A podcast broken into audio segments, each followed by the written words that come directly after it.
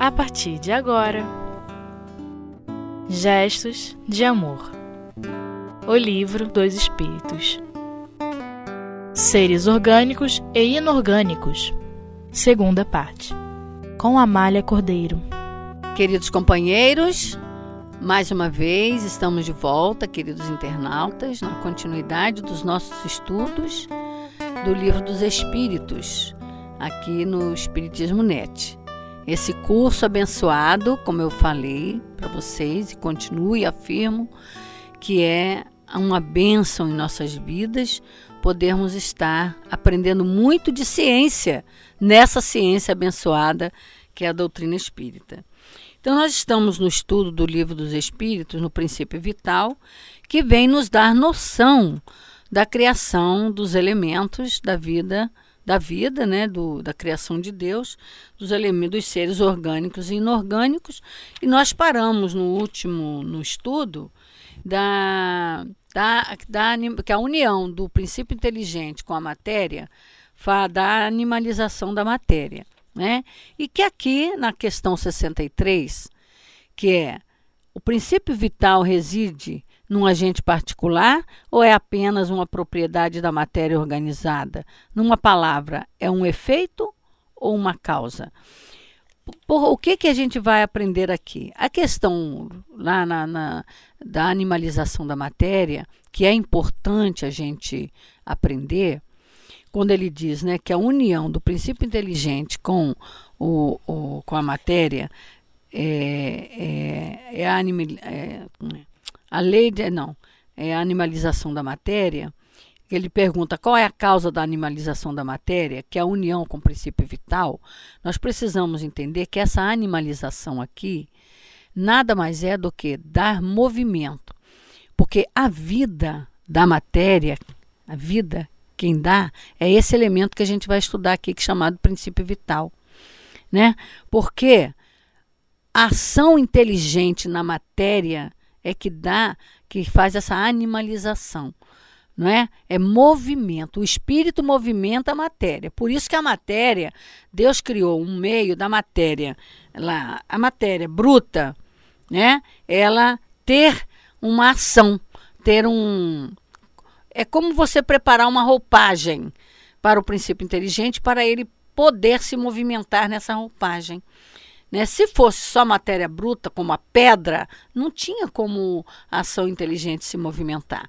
Por isso, a questão lida, né, a 63, vem falando desse princípio vital, que é o agente que vai dar vida à matéria para o princípio inteligente atuar, né, que nós precisamos entender. Né?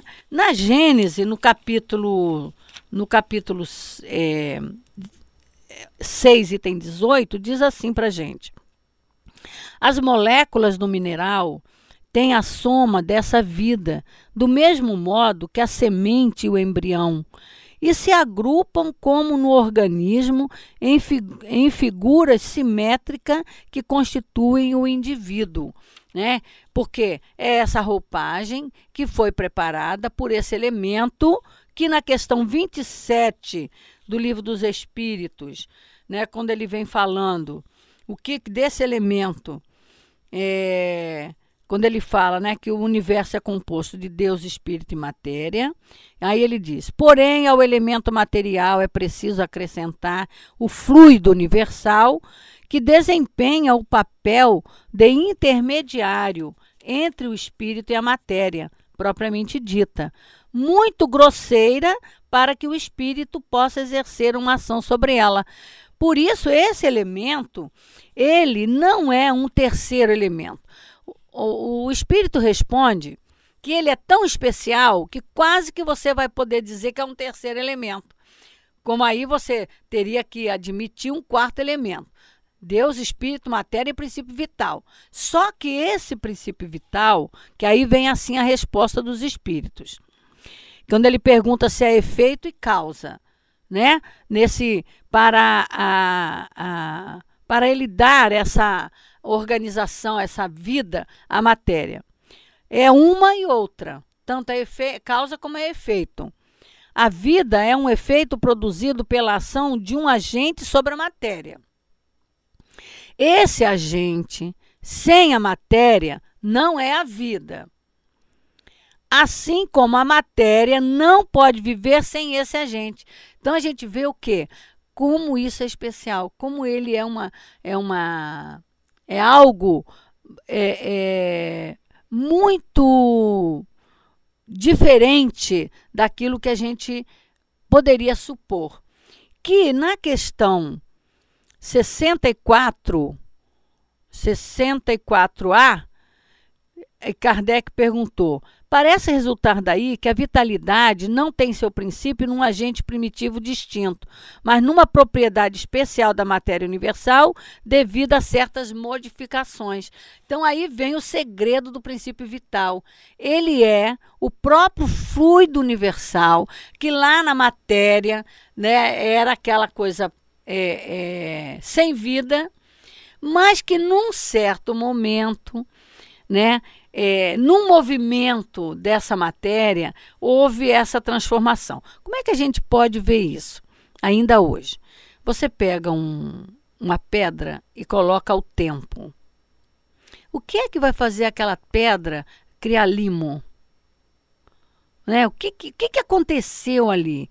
Então, é uma ação do fluido, que a gente chama atmosfera, a gente chama ar, a gente chama o que a gente quiser chamar mas, na verdade, ele sofreu uma transformação, uma umidade, né? E que criou aquele limo. Por isso, lá na Bíblia diz que o homem saiu do limo da terra. É aquela essa transformação da matéria propriamente dita, matéria bruta, né, é inorgânica, a pedra que ela, sofrendo a ação do, do ar, sofrendo a ação da atmosfera, ela vai se umedecendo. Então, com essa, é, é, com essa transformação, ela vai criar a vegetação. E essa vegetação, vamos lá, esse agente que, sem essa ação, né, é, esse derivado do fluido cósmico universal, né? Ele sofre essa transformação e quando ele prepara, né, ele cria essa essa é, essa transformação de matéria, é como a gente arrumou a cama para o princípio inteligente, né? Então ali a ação inteligente vai começar a se movimentar. Outro exemplo é quando você deixa a água parada, que da própria água sai o, os seres vivos, né? Começa lá, que aí, aí está né, o, os elementos que vão ser espírito um dia. Mas começa ali. Você vê, pega uma água parada lá, começa a sair um bichinho lá de dentro. De onde saiu esse bichinho? Que bichinho é esse? De onde que saiu isso? Que são até as criações espontâneas, que continua existindo, continua acontecendo.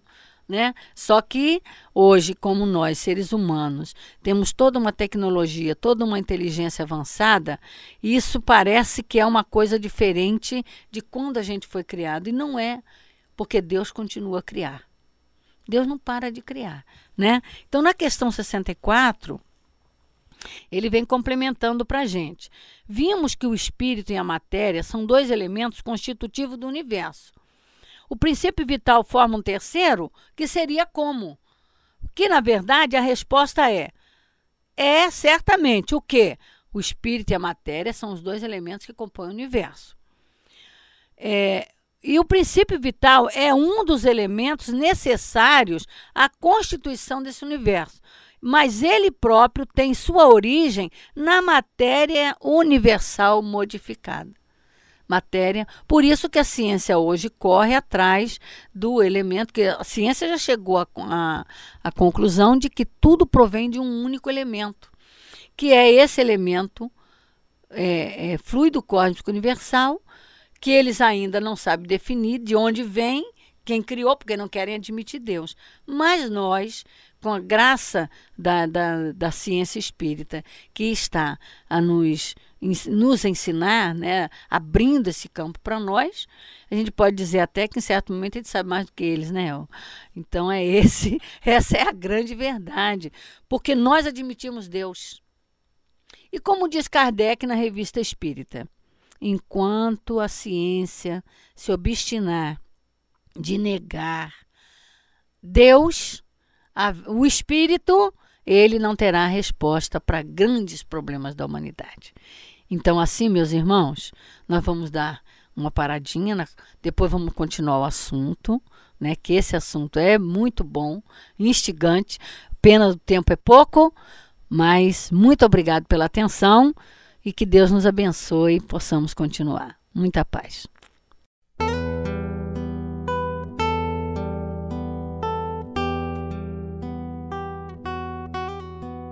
Gestos de Amor O Livro dos Espíritos Queridos companheiros, vamos continuar nosso estudo. É, estamos estudando a questão 63 e 64, que estamos aqui tentando aprender e entender com Kardec, os espíritos, essa questão da vida na matéria, né? Que coisa impressionante. Eu tenho um texto da Gênesis, aliás, eu conversava com meu amigo dizendo: eu preciso falar para o pessoal, vamos estudar Gênesis também, né? Fazer a sequência, naturalmente, das obras de Kardec, que é importantíssimo isso, mas também não impede da gente ler a Gênesis, né? Para a gente ver os capítulos referentes aos assuntos que nós estivermos estudando. Então, é, na Gênesis, capítulo 6, capítulo 10, capítulo 14, tudo vem falando para nós dessa criação divina, a vida, né? Então, no, no, no capítulo 6, item 19, tem uma expressão que eu gosto muito de citar, que é uma frase né, de um espírito que diz assim: o espírito só recebe a iluminação divina que lhe dá, ao mesmo tempo que o livre-arbítrio e a consciência dos seus altos destinos, após haver passado pela série fatal dos seres inferiores, entre os quais se elabora lentamente a obra da sua individualidade. É somente a partir do dia em que o Senhor imprime sobre sua fronte seu cunho augusto que o espírito toma lugar entre as humanidades. E isso, meus irmãos, foi é, é uma conquista do princípio inteligente através da utilização desses corpos. Aí também entra um outro assunto muito importante de ser compreendido pela humanidade, que é o objetivo da encarnação. Olha o preparo da natureza. Quando a gente fala da natureza, a gente está falando o trabalho de Deus. Inclusive no livro Caminho da Luz, o Emmanuel, ele usa um afirmativo interessante. Ele diz assim: que nós não temos ideia da movimentação da espiritualidade na condução do próprio desenvolvimento dos seres menores da criação, da vegetação, por exemplo. Essa, essa né, que é aquilo que a gente chama natureza. Então ele diz que o homem, por não saber disso tudo, não ter a ideia dessa movimentação, desse trabalho de Deus, tudo que é de Deus ele diz que é da natureza. Ele usou esse termo, ele criou esse termo. É da natureza, quer dizer que é de Deus. Mas, na verdade, é um trabalho imenso que tem, de uma quantidade de espíritos que a gente não tem ideia nesse lado invisível da vida. Conduzindo esses elementos, tratando, desenvolvendo, porque isso tudo não é feito ao acaso. Isso não é feito ao acaso. eu, eu posso dizer assim: os engenheiros siderais. Os engenheiros siderais, siderais os os trabalhadores, embaixadores, ministros de Deus, que são os trabalhadores, do menor ao maior. Né? Como está na questão 540 né, do Livro dos Espíritos também, quando ele vem falando né, já do, do, do espírito, a ação do espírito na matéria, né, tem um. A resposta, eu vou ler um trecho da resposta, né, que diz para gente. É, pois bem, do mesmo modo, os espíritos mais atrasados são úteis ao conjunto, enquanto se ensaiam para a vida. E antes de terem plena consciência dos seus atos e do seu livre-arbítrio, atuam em certos fenômenos de que são agentes inconscientes. Primeiramente, executam, mais tarde, quando a sua inteligência estiver mais desenvolvida, comandarão e dirigirão as coisas do mundo material. Mais tarde ainda, poderão dirigir as coisas do mundo moral. Então, é esse movimento do lado invisível da vida, que a gente desdenha, que a gente diz que não acredita, que a gente diz porque não está vendo, não existe, né? Esse movimento, que nós não temos ideia, é que elabora tudo isso. Então, quando um espírito chega à perfeição, ele não fica no céu tocando arpinha. Ele vai trabalhar, ele é o ministro de Deus. Ele vai se envolver nesse nesse nesse trabalho. Meus irmãos, imagina uma coisa. Quando a gente lê isso aqui, começa a mergulhar nesse raciocínio para compreender essa esse mecanismo todo, a gente não fica maravilhado? Agora você imagina o espírito quando vai lidar com isso, vai ser o colaborador de Deus, vai conduzir os elementos desde o princípio inteligente para alcançar um dia a condição de humanidade. E ele começa como está na resposta da 540. Ele, desde os espíritos imperfeitos até os puros espíritos, são todos ocupados e são todos úteis. Só são inúteis aqueles que não querem viver, não querem pensar, né? querem ser os preguiçosos do, do universo. Assim mesmo eles são utilizados. Né? Eles não sabem, mas são. Né? Então voltemos à nossa questão. Nós estamos aqui vendo a importância desse terceiro agente ou desse agente que a gente poderia pensar que é um terceiro elemento, mas que na verdade ele é uma derivação do elemento fluido cósmico universal. Que eu me lembro aqui da questão 74 do livro dos médiuns, quando o Kardec pergunta, e quem responde é o Espírito São Luís, que ele pergunta: esse elemento fluido universal, né, esse elemento fluido cósmico universal, é, ele pergunta assim: é uma criação de Deus ou uma emanação de Deus? A gente sabe distinguir uma coisa da outra. O que, que é uma criação, o que, que é uma emanação, né? Emanação de Deus é como que é, é como a, a, o vapor que sai da água quente, não é isso? E a criação? Aí o Espírito responde: tudo é criado menos Deus. Por quê? Porque o fluido universal é uma criação de Deus pela vontade de Deus, porque ele diz assim: Deus tudo cria pela sua vontade. Para se criar, tem que ter vontade. É diferente do vapor que sai da água quente. Não é a água quente que cria o vapor porque quer, que está ali raciocinando para isso. Simplesmente é um efeito. Agora, criar é outra coisa.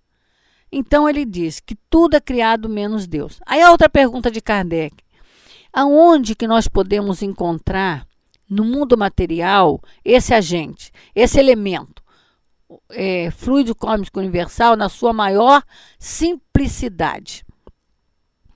É a questão quinta, é é a questão quinta da questão 74 do Livro dos Espíritos. Porque são várias perguntas que Kardec, do Livro dos Médiuns, desculpe, que Kardec faz aos espíritos, ao Espírito São Luís.